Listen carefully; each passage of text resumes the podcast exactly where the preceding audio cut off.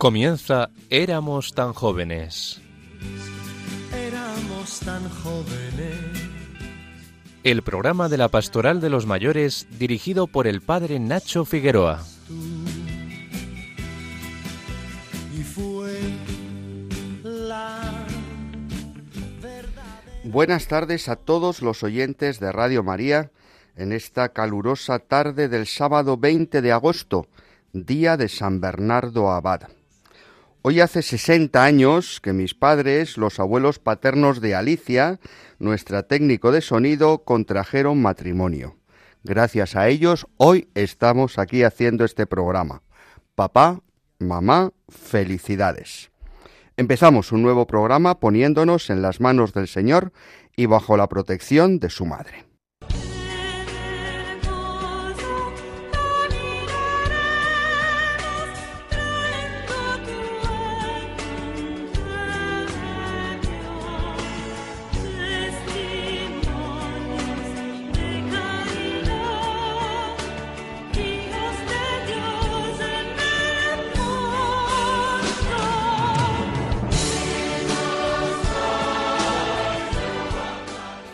Con los calores del verano y con nuestros colaboradores disfrutando de unos días de descanso, seguimos con ese recopilatorio de las intervenciones de la Madre Olga de la Cruz en su presentación de la vida y la espiritualidad de Santa Teresa de Jesús. Nuestro incansable Jaime Tamarit, habiendo celebrado esta semana la fiesta de la Asunción de la Virgen y próximos a celebrar su coronación como Reina del Cielo, nos seguirá deleitando con una pieza que es esencial en la historia de la música. Tenemos, como siempre, al mando del control de sonido a Alicia Figueroa y queremos que este programa siga siendo el vuestro. Esperamos vuestros audios y mensajes al WhatsApp 634 423 664 o al correo del programa éramos tan jóvenes arroba radiomaria.es. Y si no tenéis internet, recordad que nuestra dirección postal es Radio María, éramos tan jóvenes, Paseo de Lanceros 2, primera planta, 28024, Madrid.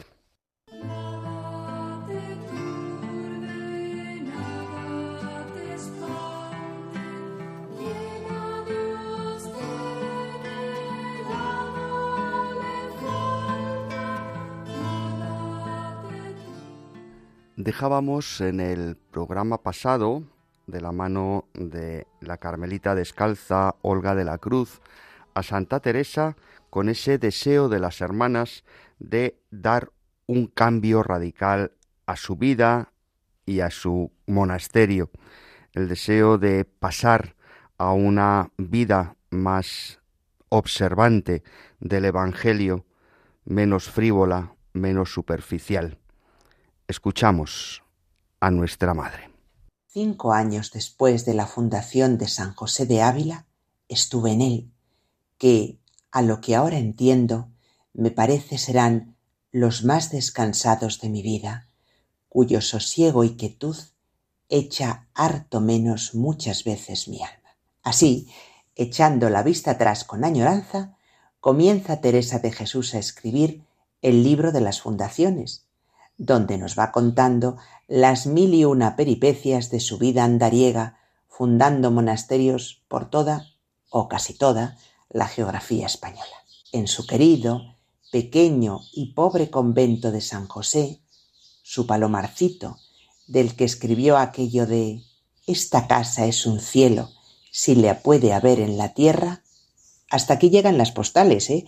Pero ahora viene la frase entera para quien se contenta de contentar a Dios y no hace caso de contento propio. Definición esta que se extenderá pronto a todos sus monasterios. Pues en San José de Ávila, digo, pasó cinco años de soledad, silencio, pobreza y oración, acompañada por un grupo cada vez más nutrido, aunque siempre pequeño, porque así lo quiso la fundadora, de mujeres animosas que compartían sus ideales. A estas amigas y hermanas, como las llamaba la que ya era la Madre Teresa de Jesús, les hablaba de muchas cosas, para enseñarlas a ser monjas descalzas de la Orden de la Bienaventurada Virgen María del Monte Carmelo, que es el nombre oficial de la orden que fundó, aunque por entonces aún no pensaba en tal cosa. Por ejemplo, les contaba que el alma era como un huerto que había que cavar, arrancar las malas hierbas y plantar las flores, para que Cristo se pudiera pasear por él. ¿No os recuerda esto al Génesis, cuando Dios paseaba con Adán por el jardín del paraíso a la caída de la tarde? Y claro, había que regar el huerto, y el agua era la oración, y las flores, ¿qué eran las flores? Pues las virtudes, y con estos símbolos iba enseñando a orar a sus monjas. A ver, hay cuatro grados de oración, que son cuatro maneras de regar el huerto, decía Teresa. La primera es ir al pozo y coger cubos de agua. Esto, claro, con gran trabajo nuestro. La segunda forma es con una noria y arcaduces, que es menos trabajo y se saca más agua.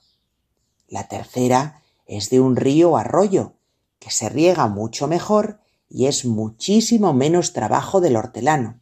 Y la cuarta es cuando llueve mucho, que lo riega el Señor sin ningún trabajo nuestro, y es la mejor sin comparación. Así que solo al principio es el mayor trabajo, cuando hay que ir al pozo a sacar el agua. Acostumbrarse a estar en soledad y pensar en los pecados, y también, mucho cuidado, en las gracias recibidas y meditar la vida de Cristo. Y, después de este trabajo, muchas veces no sacar ni una gota de agua y estar distraído y con ganas de marcharse, pues, ¿qué hacer entonces? Seguir y seguir y consolarse y alegrarse de trabajar para tan buen amo como es Dios, porque dará la paga y poco a poco, siempre con su ayuda, iremos regando el huerto hasta que, si Dios quiere, la oración ya será sobrenatural y será Dios quien nos hará todo el trabajo. Y ellas, las carmelitas descalzas de San José, se iban corriendo a las ermitas, deseando practicar las enseñanzas de Teresa, imaginando que cada una de ellas era un hermoso jardín, y las flores crecían que daba gusto, y el olor se expandía por toda Ávila. Pero Teresa estaba inquieta. El Espíritu Santo había empezado a hacer de las suyas y la removía por dentro. Veía tantas virtudes en sus hermanas. Eran pobres, compartían lo poco que tenían, trabajaban mucho para ganar el sustento, oraban y llevaban una vida austera que ofrecían para ayudar a Cristo en sus trabajos, como soldados espirituales en aquellos tiempos en que la Iglesia se había roto por la herejía protestante. No olvidaban en su oración a los sacerdotes, que tenían que vivir en el mundo, pero sin ser del mundo, y esto a veces era difícil, y además ser los capitanes del ejército del Señor, porque si los capitanes fallaban, ¿qué sería de los soldados? que eran todos los cristianos. Ellas no se cansaban nunca de la soledad, ni del silencio, ni de las pocas comodidades de aquel monasterio tan estrecho y tan pequeño, como un portalito de Belén, decía Teresa, siempre contentas, luchando por el bien de las almas y el aumento de su iglesia. Pero un fraile franciscano, un tanto peculiar, fray Alonso de Maldonado, había ido a visitarlas recién llegado de América, y les había hablado de las almas que allí se perdían por falta de doctrina, y también les había dado una visión distinta de la evangelización y del descubrimiento de América. Y a Teresa se le rompía el corazón de verse mujer y ruin, y por lo tanto imposibilitada de ayudar como quisiera en ese nuevo mundo tan sediento de Evangelio. Muchas veces me parecía como quien tiene un gran tesoro guardado y desea que todos gocen de él y le atan las manos para distribuirle. Y un día, llorando ante el Señor por esta causa, escuchó unas misteriosas palabras. Espera un poco, hija, y verás grandes cosas. Y no dudó de que aquello habría de ser, aunque la verdad que no se le ocurría el modo ni la manera. Ahora os voy a proponer un pequeño experimento. No os preocupéis, que ya tenemos práctica. Vamos a introducirnos en una pequeña pero muy luminosa habitación del conventito de San José. Teresa está enseñando a sus monjas la oración que llama de quietud. Están todas sentadas en el suelo alrededor de ella. Ya sabéis que sin cansarnos ni tener dificultad para levantarnos, podemos nosotros también ponernos ahí. Ánimo, es muy sencillo. Se trata del Padre Nuestro. La examinación de conciencia y santiguaros ha de ser lo primero. Procurad luego, hija o hijo, pues estáis sola, tener compañía. Pues, ¿qué mejor compañía que la del mismo Maestro que enseñó la oración que vais a rezar? Representad al mismo Señor junto con vos y mirad con qué amor y humildad os está enseñando. Y creedme, mientras pudiereis, no estéis sin tan buen amigo. No os pido ahora que penséis en él, ni que saquéis muchos conceptos, ni que hagáis grandes y delicadas consideraciones con vuestro entendimiento. No os pido más de que le miréis. Cierra pues los ojos, haz silencio en tu interior y deja todas las preocupaciones a un lado. Luego las recoge si quieres, pero ahora déjalas y mira con los ojos del alma a Jesús. Mira sus ojos. Qué hermosos, qué piadosos, con qué amor te está mirando. Él siempre olvida tus sus dolores, los dolores de la pasión, fíjate, para consolar los tuyos. Mira sus labios. Te está hablando a ti, solo a ti. Escucha, escucha lo que dice. Padre nuestro, tu Padre y su Padre. Deleítate con estas palabras en tu interior. Padre nuestro. Repítelas despacio dentro de ti sin mover los labios y deja que Jesús, que está a tu lado, te vaya enseñando quién es el Padre.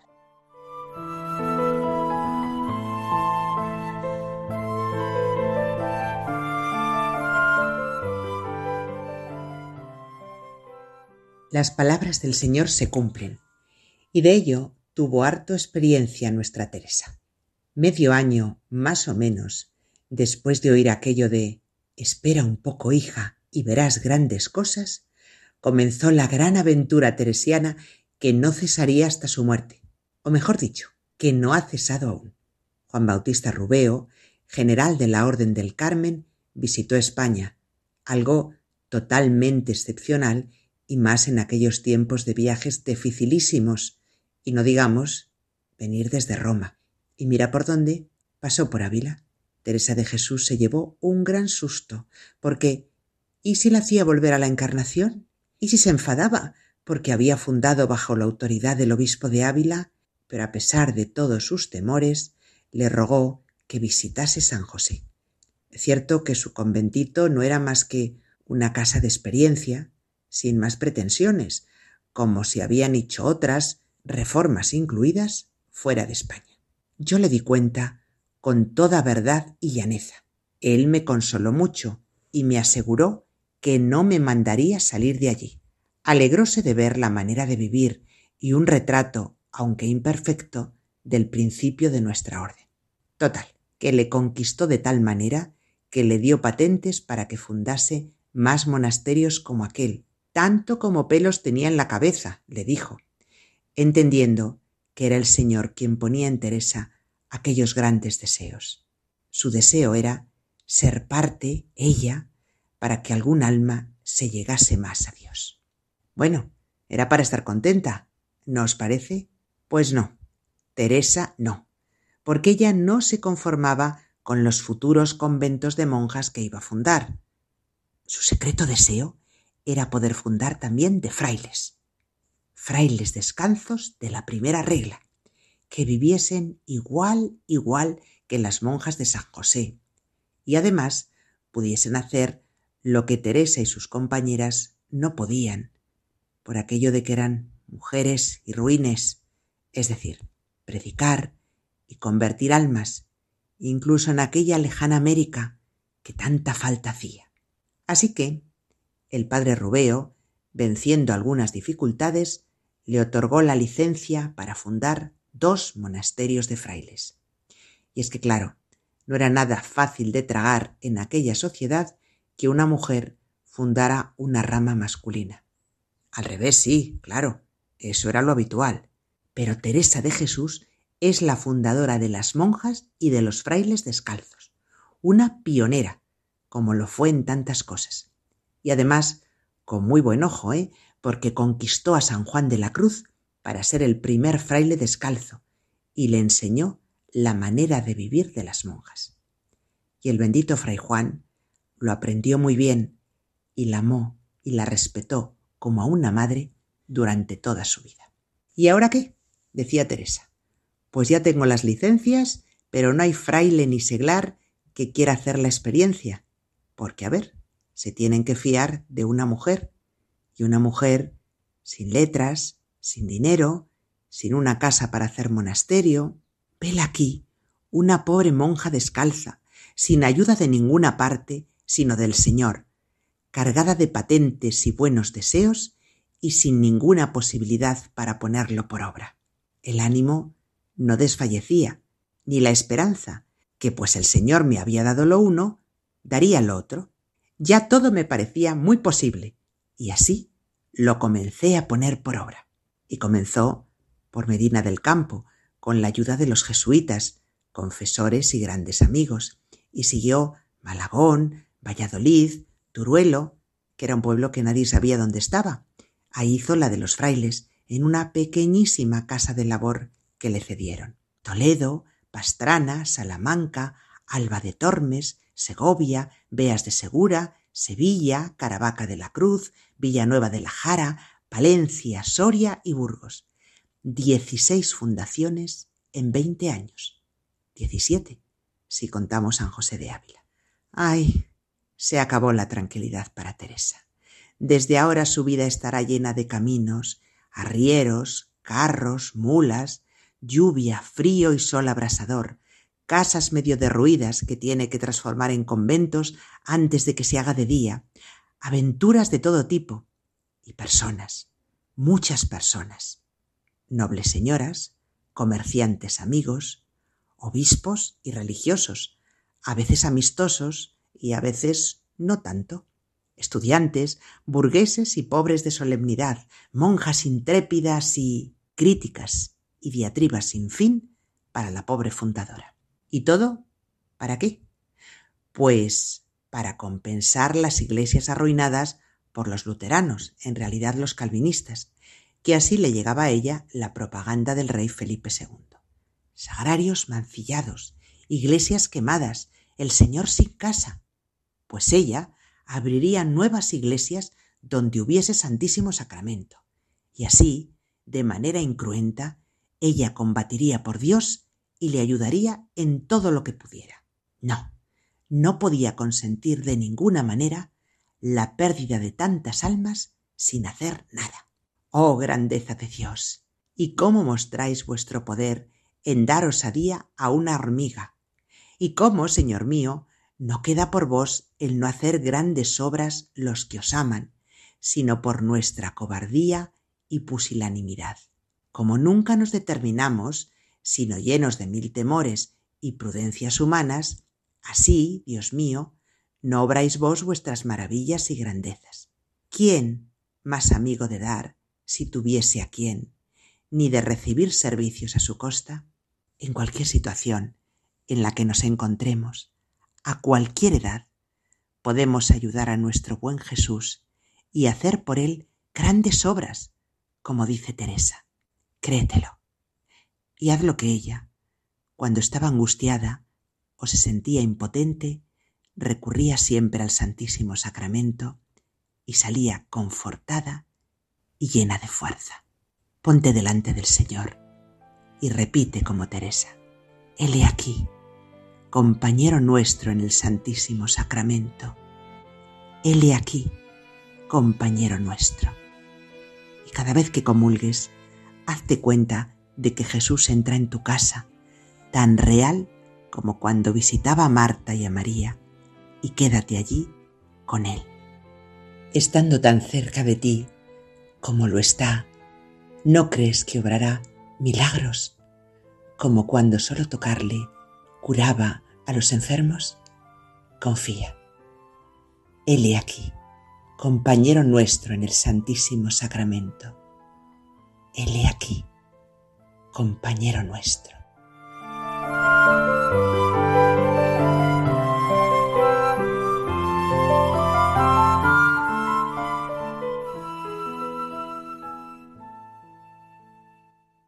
Vamos a hablar un poquito de la escritora y maestra de espirituales que fue y sigue siendo Teresa de Jesús.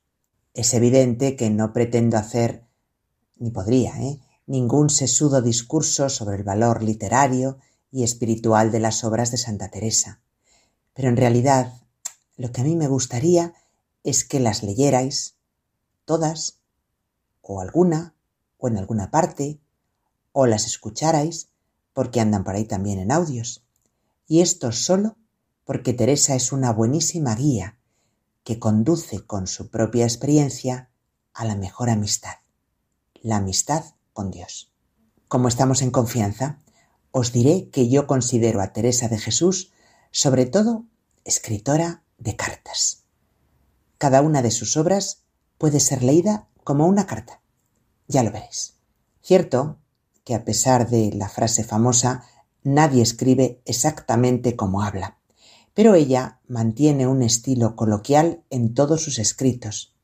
Generalmente incluso tiene un interlocutor, o varios, al que en ocasiones hasta nombra directamente y le hace preguntas o imagina las que le haría él o ella. El interlocutor puede ser un amigo y censor, como el padre García de Toledo en el libro de la vida, o sus hijas carmelitas, o los futuros lectores, si abres el libro, enseguida te encuentras sumergido en un diálogo. Esto lo podéis comprobar vosotros mismos. Dicen que las cartas constituyen más de la mitad del material escrito que se conserva de Teresa. De cartas quedan recogidas actualmente unas 476 y se calcula que puede escribir alrededor de 25.000. Imaginaos. Y eso con la dificultad de escribir, con tintero, con plumas de ave que había que afilar, el papel que era carísimo, a la luz de las velas, y no digamos la dificultad de encontrar también alguna persona de confianza que te llevase las cartas, pues no sé, desde Ávila a Sevilla, por ejemplo, o si eran en los correos reales, pues también eran algunos inseguros y la verdad que costaban bastante dinero. Pero era la única manera de comunicarse con sus conventos, con sus frailes, con los amigos, con los fundadores de sus monasterios y hasta con el rey. Y así consiguió llevar la reforma a buen puerto. El primer libro que escribió fue, según dice ella, por mandato de sus confesores, una especie de mm, relato o relación de cosas de conciencia para ellos, para los confesores, que eran los que la discernían y que la ayudaban, y donde ella en realidad pretendía contar su ruin vida y pecados, y todo lo que el Señor había hecho por ella, para animar a los demás a que también, por muchos pecados que hubieran cometido, podían seguir adelante y tener la gracia y las grandes mercedes que Dios hacía a todos. A mí me parece que en realidad este libro es una larga carta a Dios, porque ella, Teresa, que siempre dice que era muy agradecida, necesitaba agradecerle sus misericordias para con ella, recordando cómo ya desde su infancia la favoreció para ser buena, así lo escribe, y aquellos padres tan virtuosos, y sus hermanos, que ninguna cosa, dice, la desayudaban para servir a Dios. Y también quiso pedirle perdón por sus distracciones e infidelidades, dividida como estaba entre Dios y el mundo. Devaneos que siempre eran pagados por Dios con grandes regalos y mercedes. Con regalos grandes castigabais mis delitos. Era una carta de mujer enamorada, que al volver la vista atrás cae rendida ante aquel fiel amante que la ama desde hace tanto tiempo. Y es entonces cuando experimenta esa extraña sensación de ver por primera vez a quien se ha visto sin verle tantas veces, solo porque ahora le ve con ojos nuevos. Oh benignidad admirable de Dios, que así os dejáis mirar de unos ojos que tan mal han mirado como los de mi alma. Queden ya, Señor, de esta vista acostumbrados en no mirar cosas bajas, ni que les contente ninguna fuera de vos. Esta hermosa carta fue bautizada como el libro de la vida. Muy poco tiempo después, consideró necesario poner por escrito una serie de avisos y consejos para sus hijas, las Carmelitas Descalzas de San José. En una larga carta que al más puro estilo de San Pablo se leía de comunidad en comunidad, práctica que ha permanecido hasta el día de hoy. Se publicó, siguiendo los gustos de la época, bajo el nombre de Camino de Perfección, aunque el nombre que ella le había dado era ese, Avisos y Consejos. Y leído desde ese título es otra cosa.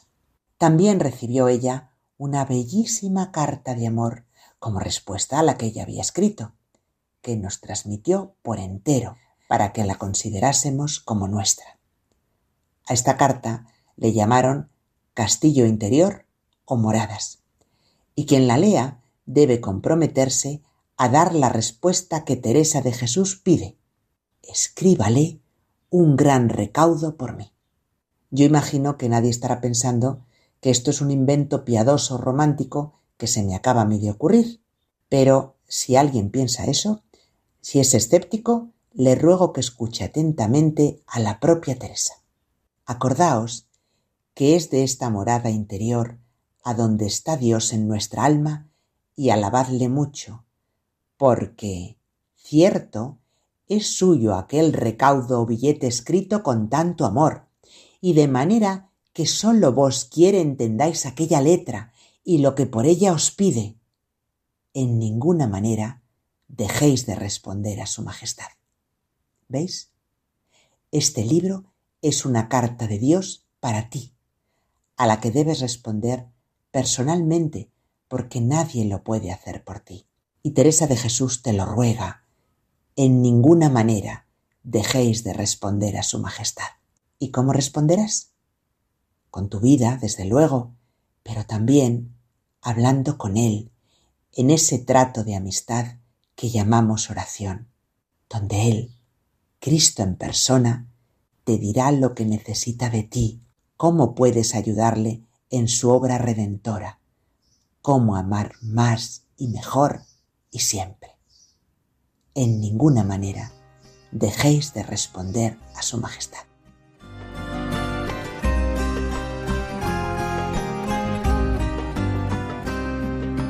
Vuestra soy para vos nací, ¿qué mandáis hacer de mí?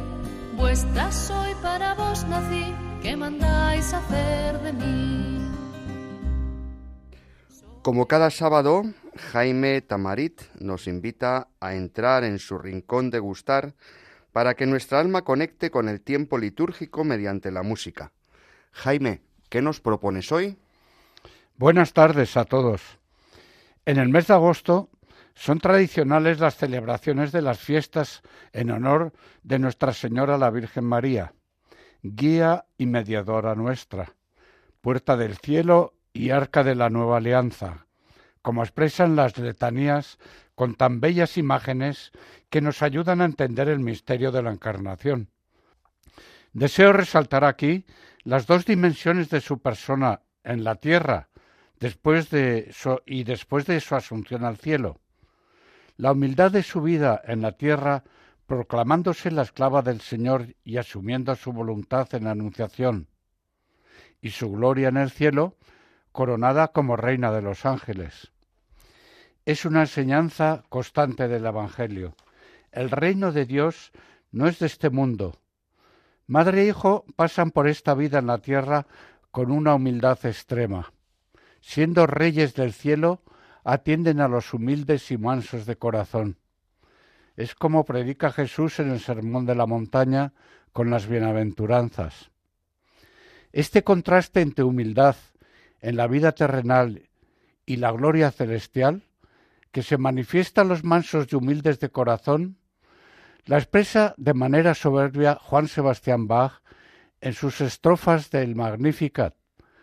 Dios pone los ojos en la humildad de su esclava y todas las generaciones la claman bienaventurada. Para que aprendamos a conocer la gloria en las personas y cosas sencillas, escuchemos este fragmento del Magnífica de Bach que muestra de manera magistral el contraste entre la humildad y la gloria. Reza así, porque ha puesto sus ojos en la humildad de su esclava, por eso desde ahora todas las generaciones me llamarán bienaventurada, porque el poderoso ha hecho grandes obras en mí.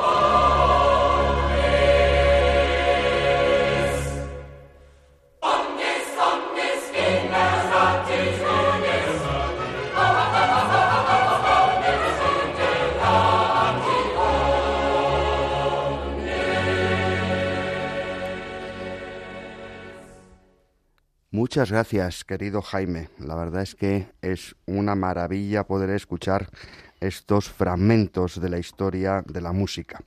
Seguimos en Radio María, en este espacio que se llama Éramos tan jóvenes, en esta tarde de sábado, esperando vuestros mensajes al WhatsApp 634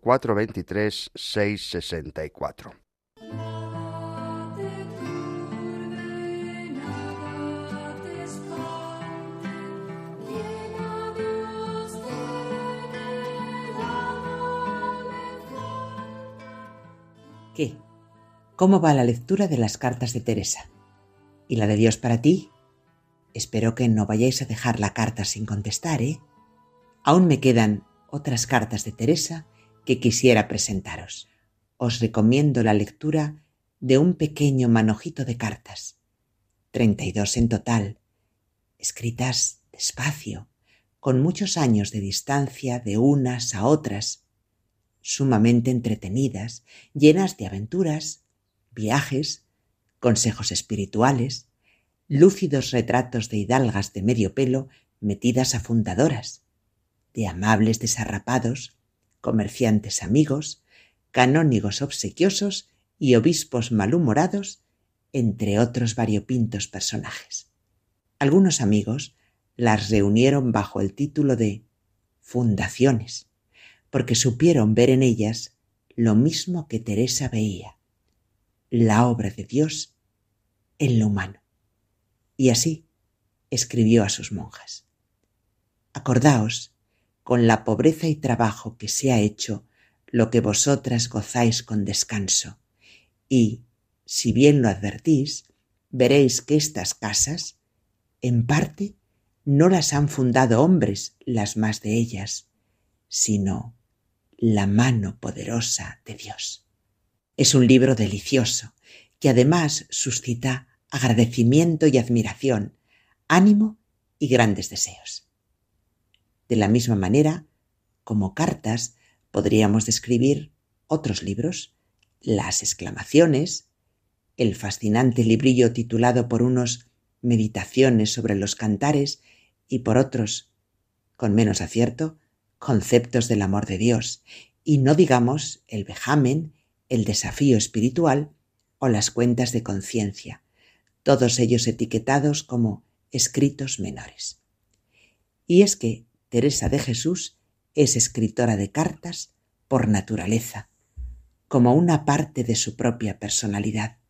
Ella no puede escribir de otra manera. Al fin y al cabo, una carta no es otra cosa sino un desbordamiento de la necesidad de comunicarse sobre el alma blanca de un papel. Y así, así escribió Teresa sus libros. He dejado aparte las poesías, para que leamos alguna juntos, si os parece.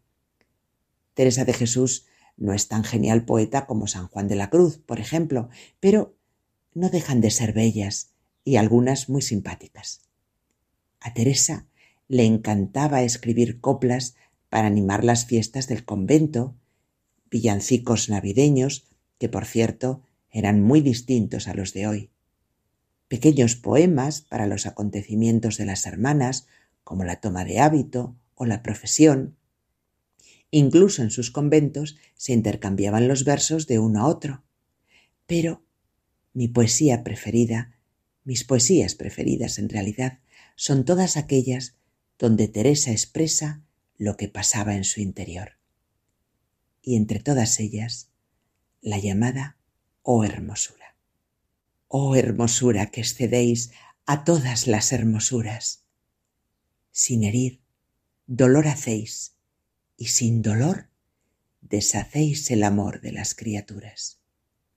Oh ñudo que así juntáis dos cosas tan desiguales no sé por qué os desatáis, pues atado fuerza dais a tener por bien los males. Juntáis quien no tiene ser con el ser que no se acaba.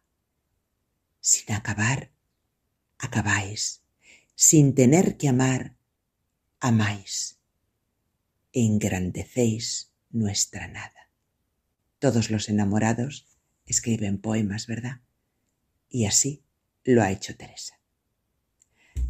Además, Teresa de Jesús ha sido y es maestra de espirituales, leída y estudiada por muchos, puesto que es doctora de la Iglesia. Fue la primera mujer en serlo oficialmente, junto con Catalina de Siena. Los originales de sus obras se han conservado casi todos, gracias a nuestro rey Felipe II, que era un ferviente admirador de la santa y los recogió en su biblioteca del Escorial. De Teresa se han dicho y escrito muchas cosas hermosas, desde Cervantes y Lope de Vega a Unamuno y Gregorio Marañón, por nombraros algunos autores. Pero, sin duda, nadie escribió nada tan acertado como Orígenes. Ajá, estoy viendo el salto que ha dado en su asiento nuestro querido conciliario, el padre Nacho Figueroa. ¿Qué? Estás pensando que me he vuelto loca, ¿verdad? Porque, a ver, ¿cómo va a escribir uno de los más importantes escritores cristianos de los primeros siglos sobre una mujer del siglo XVI? Pues mira, yo afirmo que sí. Será una profecía, no digo que no, pero voy a leer el texto y que cada uno juzgue lo que quiera.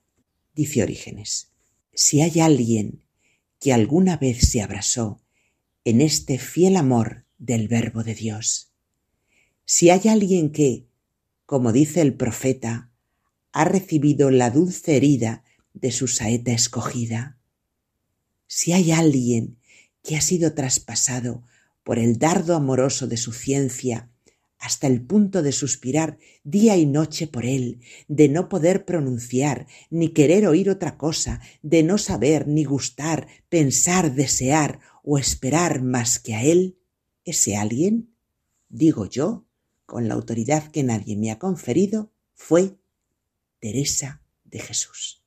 Medítalo un ratito. Se abrazó en este fiel amor del Verbo de Dios. Recibió la dulce herida de su saeta escogida, lo que llaman la transverberación, fue traspasada por el dardo amoroso de su ciencia, la ciencia del amor, que es la que domina Teresa, y no suspiraba ni de día ni de noche más que por él, por Jesús. No podía pronunciar otro nombre, no quería oír otra cosa, no sabía, no gustaba, no pensaba, no deseaba o esperaba más que en Jesús. Este, afirmo yo, es el más perfecto y acabado retrato de aquella mujer que la historia ha conocido como Santa Teresa de Jesús.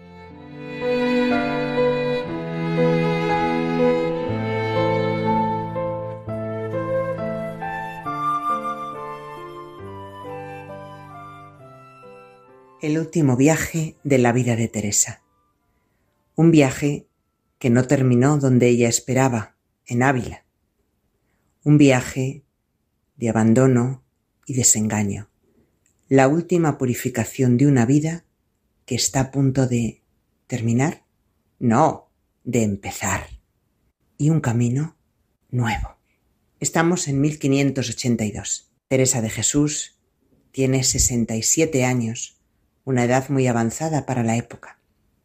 Está enferma viaja hacia Ávila, donde quiere darle la profesión a su sobrina Teresita, la hija de Lorenzo, en su conventito de San José, el primero, su primogénito, que siempre es el que ocupa un lugar especial en el corazón. Ha necesitado el apoyo del padre Gracián, que era para ella preferido, hay que decir la verdad, a San Juan de la Cruz, y sin embargo este se ha ido a sus asuntos y a sus predicaciones y la ha dejado a su suerte en Burgos. Ha pasado por Valladolid, por su fundación de Valladolid, y su sobrina, María Bautista, aquella chica pizpireta que pedía en la Encarnación Vamos a hacer una fundación, ¿no podríamos ser nosotras monjas como las descalzas? ¿Os acordáis? Pues aquella chica pizpireta la ha echado literalmente del convento, a ella, a la fundadora. La ha echado por un problema de herencias y de dineros, siempre el dinero. Así es la vida. Tiene que ir Teresa a Alba y no a Ávila, como pensaba. ¿Y por qué? Por caprichos de nobles señoras. La duquesa de Alba quiere tenerla cerca cuando dé a luz su nuera, y el provincial, Antonio de Jesús, ordena a Teresa que vaya, porque no se puede descontentar a los nobles señores. La duquesa le ha mandado una especie de carroza para que la vaya cómodamente por su edad. Sí, pero nada para comer. Y Teresa viaja con su enfermera, Ana de San Bartolomé, que está desesperada porque en aquellos pueblos tan pobres por los que pasan no les venden ni un huevo, nada, y solamente le puede dar unos pobres hijos, nada para aliviarla. Llega agotada, medio muerta, a Alba de Tormes, y la priora, que es amiga de María Bautista y opina lo mismo que ella, la recibe con muy poco agrado. Teresa tiene que acostarse. ¡Ay! ¿Cuántos años hacía que no me acostaba tan temprano? comentará. La duquesa joven ya ha dado a luz cuando ya llega, y Teresa, siempre humorística, siempre graciosa, dice Vaya, pues ya no será menester entonces esta santa. Teresa de Jesús se muere. Se muere en Alba. Dicen que expresó su alivio. Por fin, Señor, muero hija de la Iglesia. Hija de la Iglesia porque en aquellos tiempos recios como los definió Teresa, era fácil caer en las garras de la Inquisición y ser lo que no eras, porque eras una cristiana convencida, pero podían acusarte de hereje por cualquier cosita. O porque ella siempre amó a la Iglesia. Claro, por las dos cosas lo diría. Y unos testigos presentes en la habitación, en su celda, afirman la alegría con que dijo aquellas famosas palabras. Vámonos, Señor y esposo mío, ya es tiempo de caminar. ¿Acaso no has caminado bastante, Teresa? ¿No has recorrido ya suficientes caminos polvorientos, con fríos, con soles, con lluvias? ¿Y los caminos interiores? Esos también han sido muchos y muy profundos. Pero tú eres la eterna caminante. Siempre quisiste hacer algo por Dios y caminar junto a Él, siempre con Él. Y acompañarnos también a nosotros, para siempre, siempre, siempre, como te gustaba repetir en tu infancia, por el camino de la oración. Es 4 de octubre de 1582. San Francisco de Asís. Te hubiese gustado la fecha, ¿verdad? San Francisco. Pero había un error en el calendario y justamente ese día decidieron subsanarlo, ya ves. Y así, de 4 de octubre pasó a 15. 15 de octubre de 1582. Son las nueve de la noche. El reloj de Alba de Tormes está parado desde entonces en esa hora, la hora de emprender el verdadero camino. Y luego, pues luego, la pelea por tu cuerpo, que si en Alba, que si la entierran en Alba, que si vaya a Ávila, que si nos quedamos con un brazo, que si el corazón le sacan, que reliquias, reliquias, reliquias, muchas reliquias.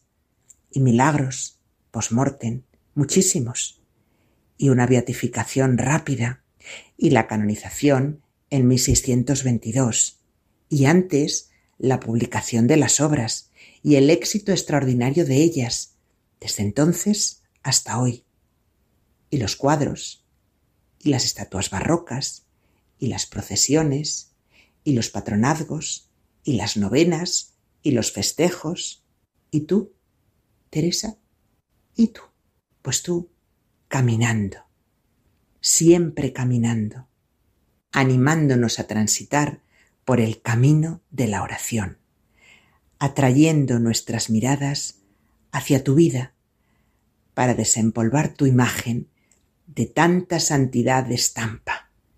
Y que veamos lo que tú quieres que veamos, la misericordia de Dios en tu vida y que amor con amor se paga.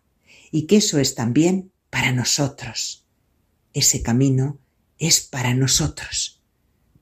Los ojos en Él, decía siempre, siempre en Él y solo en Él, los ojos en Él.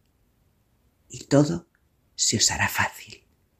Santa Teresa de Jesús, Madre nuestra, ruega siempre por nosotros. Gracias a todos por vuestra atención. Ha sido un placer compartir estos programas con vosotros. Mi oración y mi cariño siempre con vosotros.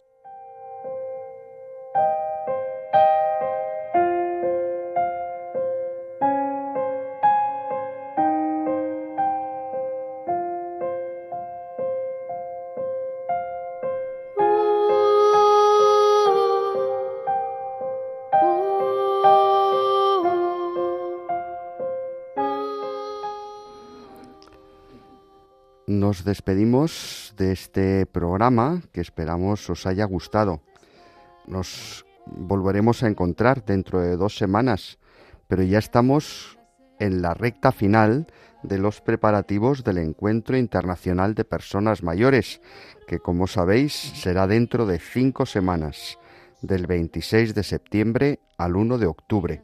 En Fátima daremos gracias a la Virgen en el Rosario de las Antorchas, seremos enviados como peregrinos a Santiago en la misa del envío que compartiremos con el Conciliario Nacional de Portugal. Y ya cuando lleguemos a Santiago tendremos paneles sobre temas de interés del mundo de los mayores. Monseñor Mazuelos, obispo de Canarias, nos hablará de los mayores como transmisores de la fe en la familia. Monseñor Esquivano, arzobispo de Zaragoza, nos hablará de los mayores como agentes de nueva evangelización y el doctor Victorio Excelso del Dicasterio de los Laicos de Roma nos hablará sobre la pandemia de la soledad. El nuncio de su santidad celebrará con nosotros una vigilia de oración y acción de gracias y terminaremos el encuentro con la misa jubilar del peregrino en la Catedral de Santiago de Compostela presidida por el arzobispo don Julián Barrio. Serán unos días estupendos. No dejéis de apuntaros, merecerá la pena. Comenzábamos el programa hablando de San Bernardo, ese monje cisterciense, doctor de la Iglesia del siglo XII. Él le rezaba a la Virgen con estas palabras. Acordaos, oh piadosa Virgen María, que jamás se ha oído decir que ninguno de los que han acudido a vos, implorando vuestra asistencia y reclamando vuestro socorro, haya sido abandonado de vos. Animado, animada, con esta confianza, a vos también acudo, oh Virgen Madre de las Vírgenes, y aunque gimiendo bajo el peso de mis pecados, me atrevo a comparecer ante vuestra presencia soberana. No desechéis, oh Madre de Dios, mis humildes súplicas, antes bien, escuchadlas y atendedlas favorablemente. Amén. Agradecemos su colaboración a Jaime Tamarit, a la Madre Olga de la Cruz por todo lo que nos ha aportado y nos sigue aportando. Estuvo en el control de sonido Alicia Figueroa y se despide de todos vosotros el Padre Nacho Figueroa. Nos encontramos de nuevo, si Dios quiere, en dos semanas, a las seis de la tarde en la península, a las cinco en Canarias. Os dejamos con el rosario, las vísperas y la misa vespertina del domingo.